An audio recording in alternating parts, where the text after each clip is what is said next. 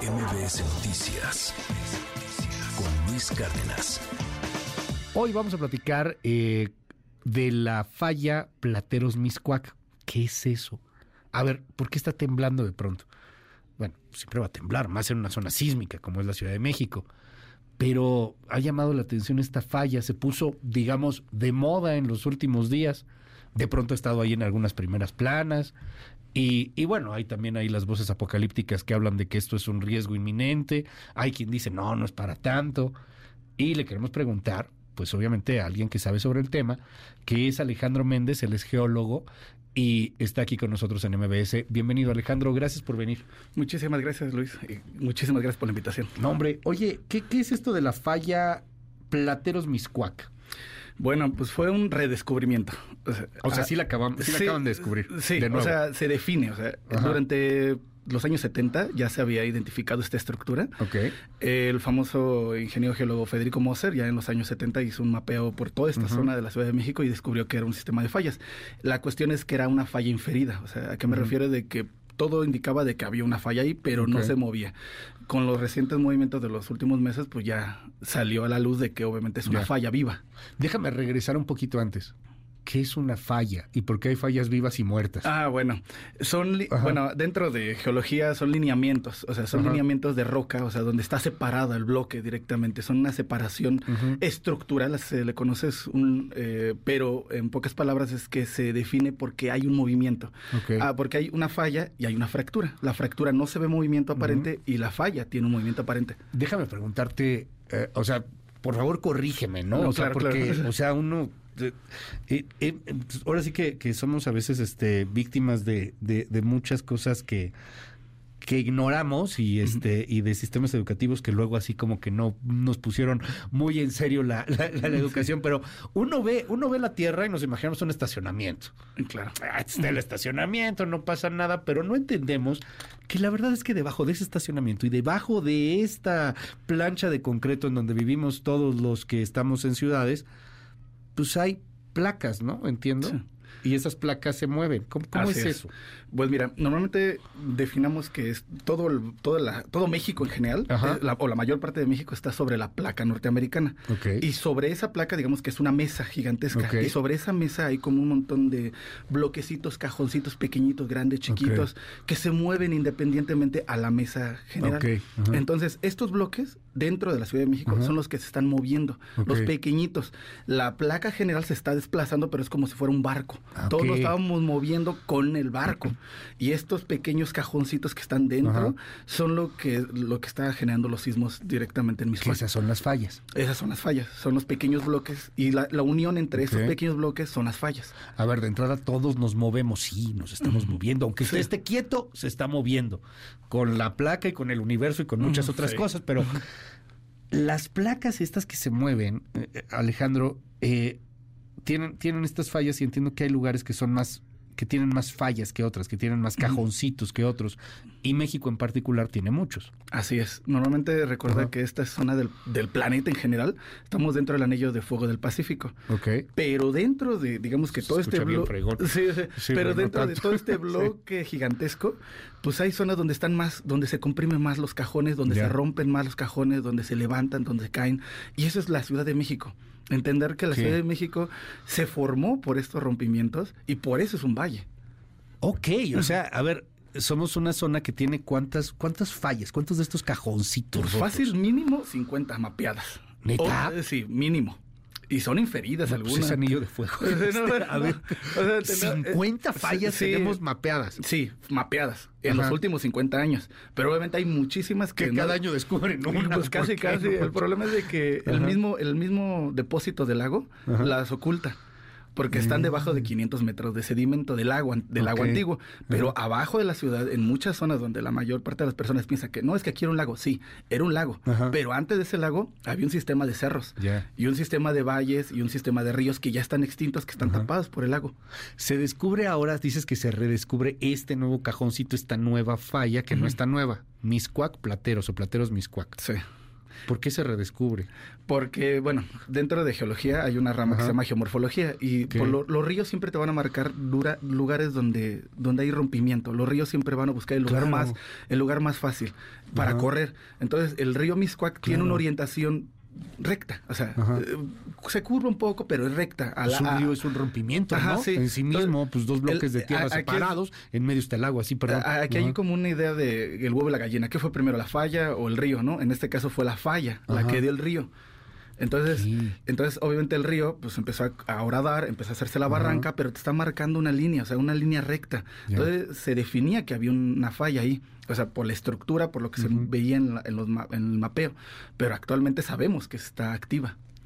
¿Qué es que esté activa o no? O sea, antes estaba, antes ya sabían que estaba, pero estaba inactiva. ¿Por qué inactiva? Porque, bueno, no se sabía, o sea, más bien, no, como no se tiene un tiempo de referencia, a lo que me refiero de que no se ha observado durante más de 50 años si se movía o no, los reportes apuntan que en los años 50 ya había eventos pequeños, o sea, pero recordemos que Miscuac en los años 50 todo era parte gidal en algunas zonas. Entonces, puede pasar con muchas historias, ¿no? Posiblemente el cerro, el, el- no sé, hay, hay muchos mitos sobre estos pequeños sismos en esta zona, pero la verdad es que actualmente, pues obviamente la densidad de población es gigantesca y afecta mucho más de lo que hace 50 años, que, bueno, era un, un pequeño sismo en el cerro, se puede decir. Ah. A ver, a ver, corrígeme si, te si me equivoco, por favor. O sea, siempre había temblado, pero como no había tanta gente, Así es. no se sentía Así es. y no había bronca. Así es. Por eso estaba inactiva. O sea, sí estaba activa, pero pues ni quien percibiera ese sismo. Sí, sí, o sea, ¿Qué? sí, ahí te metes con las cuestiones de vulnerabilidad y Pero- del riesgo. Pero ahora, tiembla en Miscuac, pero se siente acá. Así es. O sea, Es que recuerda que es un bloque, o sea, no, había no es- gente también. Los mapas que siempre vemos de servicios sismológicos son como puntos, ¿no? Ok. Pero entiende de que este es el punto donde inicia.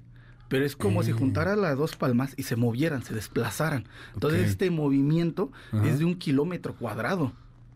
Ok, que suena bien poquito, pero es un friego. Sí, sí, Ajá. son millones de toneladas que están desplazando, aunque son milímetro, es una masa gigantesca de energía que se está desplazando.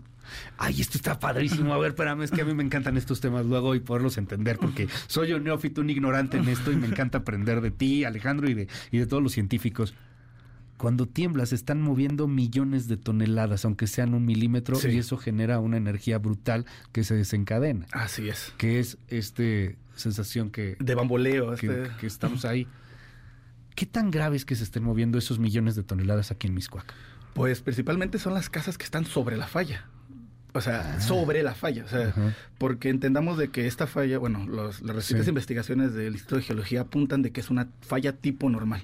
O sea, ¿a qué me refiero? De que hay fallas inversas y fallas normales. Imaginemos las dos cajitas otra vez, ¿no? Juntas las dos. Sí. Una falla normal, una de las cajas baja. Ok, Y en las fallas inversas, una de las cajas sube. Pero una se mantiene, o sea, se- entonces está desplazando hacia arriba o hacia abajo. En este caso, como es una falla normal, uno de los bloques está cayendo, está bajando. Ok. Todos los, los informes apuntan de que de diciembre a enero, en la zona de Miscuac, el bloque norte eh, bajó 3 centímetros. ¿De diciembre a enero? De diciembre a enero, bajó ¿De 3 este centímetros. año? De este o año. sea, de, de diciembre 23 a enero 24. O Ajá. sea, en un mes. En un mes bajó 3 centímetros. O sea, en un año va a bajar 30 No, centímetros. no, no, no, no, obviamente esa, esa estructura se puede, se puede O sea, trabar. fue por el temblor, digamos. Fue por el temblor, fue el desplazamiento. ¿Tres centímetros es un friego o es poquito? Eh, pues para los estándares de la Ciudad de México sí. Porque obviamente un edificio está, ah, o sea, se, se, se construyó para aguantar ciertos movimientos. Pero imagínate los cimientos, Ya. tres centímetros en un mes. Se empieza a, a descuadrar, se puede decir, la estructura. Esta zona tendría que estar, por lo que me estás diciendo, eh, sumamente cuidada en estos momentos, porque Dios no lo quiera, vuelve a venir otro de esos y, y se puede venir una tragedia, Alejandro. Pues o sea, mira, los informes apuntan que hay nueve edificios ya afectados eh, con, con un grado, no sé, ya de Sí. importancia, ¿no? Pero apenas es, se abre una caja de Pandora en la parte de la Ciudad de México en esta zona. ¿A qué me refiero? Porque aunque están las las normas que son muy importantes en la Ciudad de México y son muy buenas en la parte de construcción, eh, una cosa es un sismo lejano de la Sí. costa y que te puede durar tres minutos, pero el edificio aguanta. Pero una estructura que se te mueve literalmente el, el bloque de abajo, Ya. eso cambia completamente cómo funcionan los edificios en esta zona. O sea, se te está moviendo el piso literalmente. Ajá, sí. A- Ahí abajo se te está moviendo Sí, todo. está- se está haciendo como un escalón. Que es, va- exacto, como un escalón que es muy distinto que cuando tiembla en Oaxaca, o que tiembla en. Guerrero, que tiembla en Morelos, o que tiembla en cualquier otro lado, y aquí nos llega la onda expansiva. Sí. Pero no es la Tierra la que se está moviendo. Sí, sí, aquí no, está no es desplazando directamente. Que eso es el epicentro. Sí, Entiendo. sí, justamente la zona de Miscuac están Ajá. los epicentros, en el plano de falla. Ahora, para acabarla de fregar, si ahí está el epicentro, alertas sísmicas y todo. No, no, no sirve nada. No hay o forma. sea, no, no, no hay, no hay forma. Recordemos de que los epicentros, o sea, donde está originando es a menos de un kilómetro de profundidad. Entonces, las ondas viajan a 16 Ya. kilómetros por segundo. Entonces, ya eh, en menos Ujú. un, cua- eh, un fracción Sí. de segundo llegaron a la superficie. O sea, es por eso que, insisto, yo a lo mejor digo muchas barrabasadas, por favor, corrígeme y aprendemos todos. Este, cuando escuchamos la alerta sísmica, es que ya tembló en otra parte. Así es. O sea, lo que estamos escuchando es que viene la, ex- la onda expansiva, pero Así es. ya tembló. Así es. Este, eh, recuerde que el sistema, bueno, el sistema que se construyó en México Sí. fue para alertar de los sismos de la costa, que son estadísticamente más probables, de Oaxaca, de Guerrero, de. Michoacán. Pero obviamente la luz, la onda de radio en lo que Sí, viaja, no pues viaja a puede. 300 mil kilómetros por segundo y no se compara a 16 kilómetros por segundo. Entonces llega, llega 60, 15 segundos antes de que lleguen las ondas. Oye, eh, la, la prevención que se podría hacer en esta zona, ¿cuál es? Pues ver las estructuras, o sea, ve- eh, estar observando día a día cómo están actuando las, las separaciones de las columnas, las traves, si hay algún rompimiento en una, en una losa. Ok. Eso, es, eso es una señal de alarma, porque obviamente la estructura se está desplazando. Entonces, principalmente sobre la falla, porque también en la zona donde están, des- bueno, lo que nos han comentado principalmente es de que en el norte, o sea, cerca del metro Ujú. Miscuac, del metro Miscuac, es donde se sienten más feos, pero, pero porque es el bloque que cayó. Sí, porque ahí está el epicentro, ahí se está moviendo. Abajo a un kilómetro se está desplazando. Y está el escalón que y, dices. y el escalón está un poquito más hacia los hacia el trébol, hacia el trébol de Miscuac, hacia donde está la fuente de Miscuac, es donde está la falla. Entonces, ese bloque se está desplazando y la verdad es que, o sea, te digo, son millones de toneladas y pues ca- esto- analizar cada, cada Claro. metro cuadrado de eso es muy, muy complejo, pero se tiene que ver cómo se está desplazando directamente las casas. es muy complejo, pero deberíamos de tenerlo. o sea, es. deberíamos de estarlo haciendo. Así lo es. estamos haciendo, o sea, nos damos una idea por lo que tú me dices, pero tenemos un equipo de geólogos, gente que está leyendo esto, lo estamos haciendo correctamente, falta, sobra. ¿Qué me dices? No, pues la verdad es que ahorita el Instituto de Ingeniería de la UNAM, el Ajá. Instituto de, Geolofi- de Geología y de Geofísica, todos están enfocados ahorita para entender cómo está moviendo la estructura, porque también obviamente entendamos de que esta zona, aparte de lo que está afectando el trébol de el trébol de Miscuac, el segundo piso de, el segundo piso del periférico, también el metro. Entonces son varias infraestructuras urbanas importantes que pueden estar siendo afectadas y pues son de primer orden, entonces se tiene que estar, bueno, se supone que ahorita están ya investigando esto y obviamente la delegación también es, bueno, la Claro. alcaldía, perdón, ya está checando eso. Oye, este está haciendo un hit Alejandro aquí en las redes sociales, aquí en nuestro WhatsApp, gracias. Este, que ya seas nuestro geólogo de cabecera, que qué chido que explicas todo. Este, gracias. Mucho, muchas gracias por los comentarios 5571 131337. Varias preguntas, pero me voy con algunas. Este, a ver, ¿puede la actividad de la falla incrementarse porque hubo construcciones? No. La verdad es que aunque el peso, aunque digan que las estructuras son de varios Ajá. 20, 20 pisos, lo que tú No, ya hablan de mítica, por Sí, ejemplo, sí. que mítica son más. Sí, sí, sí. O sea, obviamente parecería mucho, pero recordemos de que este es un bloque todavía mucho más pesado y mucho más grande. O sea, ahí ¿qué te gusta? A lo mejor 50, 60 metros son la altura de los edificios. Ujú. Y las cimentaciones a lo mejor 50 metros, 20 metros. Pero estamos hablando de un kilómetro y medio. O sea, la bronca no es la construcción de No, no edificios, es construcción, o sea, la no, para nada. O sea, esa, esa zona ha temblado siempre. No sabemos, o sea, tenemos, tenemos registros oficiales desde los 70 Ok. y de la voz a voz desde los años 40 o 50. No, y ahora vive más gente. Entonces, obviamente, Obviamente- ahora se siente más. Sí, sí. Eh, dicen aquí, ¿el deslizamiento de la ladera del cerro de Chiquihuite tiene que ver? Ah, no, no, no, esa es otra estructura. Esa es otra bronca. Es otra bronca. E- esos volcanes, esos, esos cerros son más viejos que la parte de Miscuac. Y que también está en riesgo, ¿no? Que También, es otra historia. Sí. Nos dicen aquí, eh, la gente que vivimos por ahí, por ejemplo, aquí me dice, está la UP, ahí vive mucha gente, la gente en San José Insurgentes, ¿qué les recomiendas? pues seguir monitoreando las estructuras. O sea, ahora sí que en este caso, pues solamente esperar de que la misma falla se trabe a sí misma y otra vez 20, 10 años, otra vez se, se estabilice. Pero bueno, esta zona es O no. bastante, o no. Esa es la cuestión. Lamentablemente es que no sabemos el mecanismo que está detrás de lo que se está moviendo, por qué se está moviendo la falla. ¿Afecta que se esté secando el lago y que no haya agua? No, eso para nada. O sea, el lago es otra historia y, Y otra- ahí no hay, no hay o sea, afectación. Dice, mucha gente repite esto, ¿eh? Este, cuando tiembla ahí en San José Insurgentes, Miscuac, se siente como una explosión. Se escucha como una explosión. Ah, sí. Lo que pasa es que lit- literalmente lo que están escuchando son ondas infrasónicas que atraviesan la roca y la, la escuchan, pero es como una explosión. infrasónicas. Sí, sí, o sea, lo que está Se pasando escucha es de Marvel eso. Sí, medio miedo.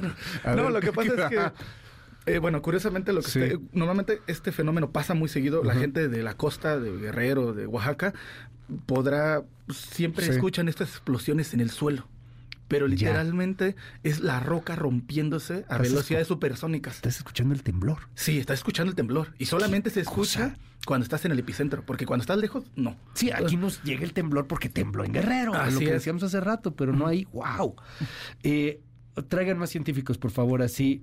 Eh, nos dicen aquí, eh, de verdad lo del agua no afecta, el subsuelo debería tener alguna afectación por tanta agua, ¿no?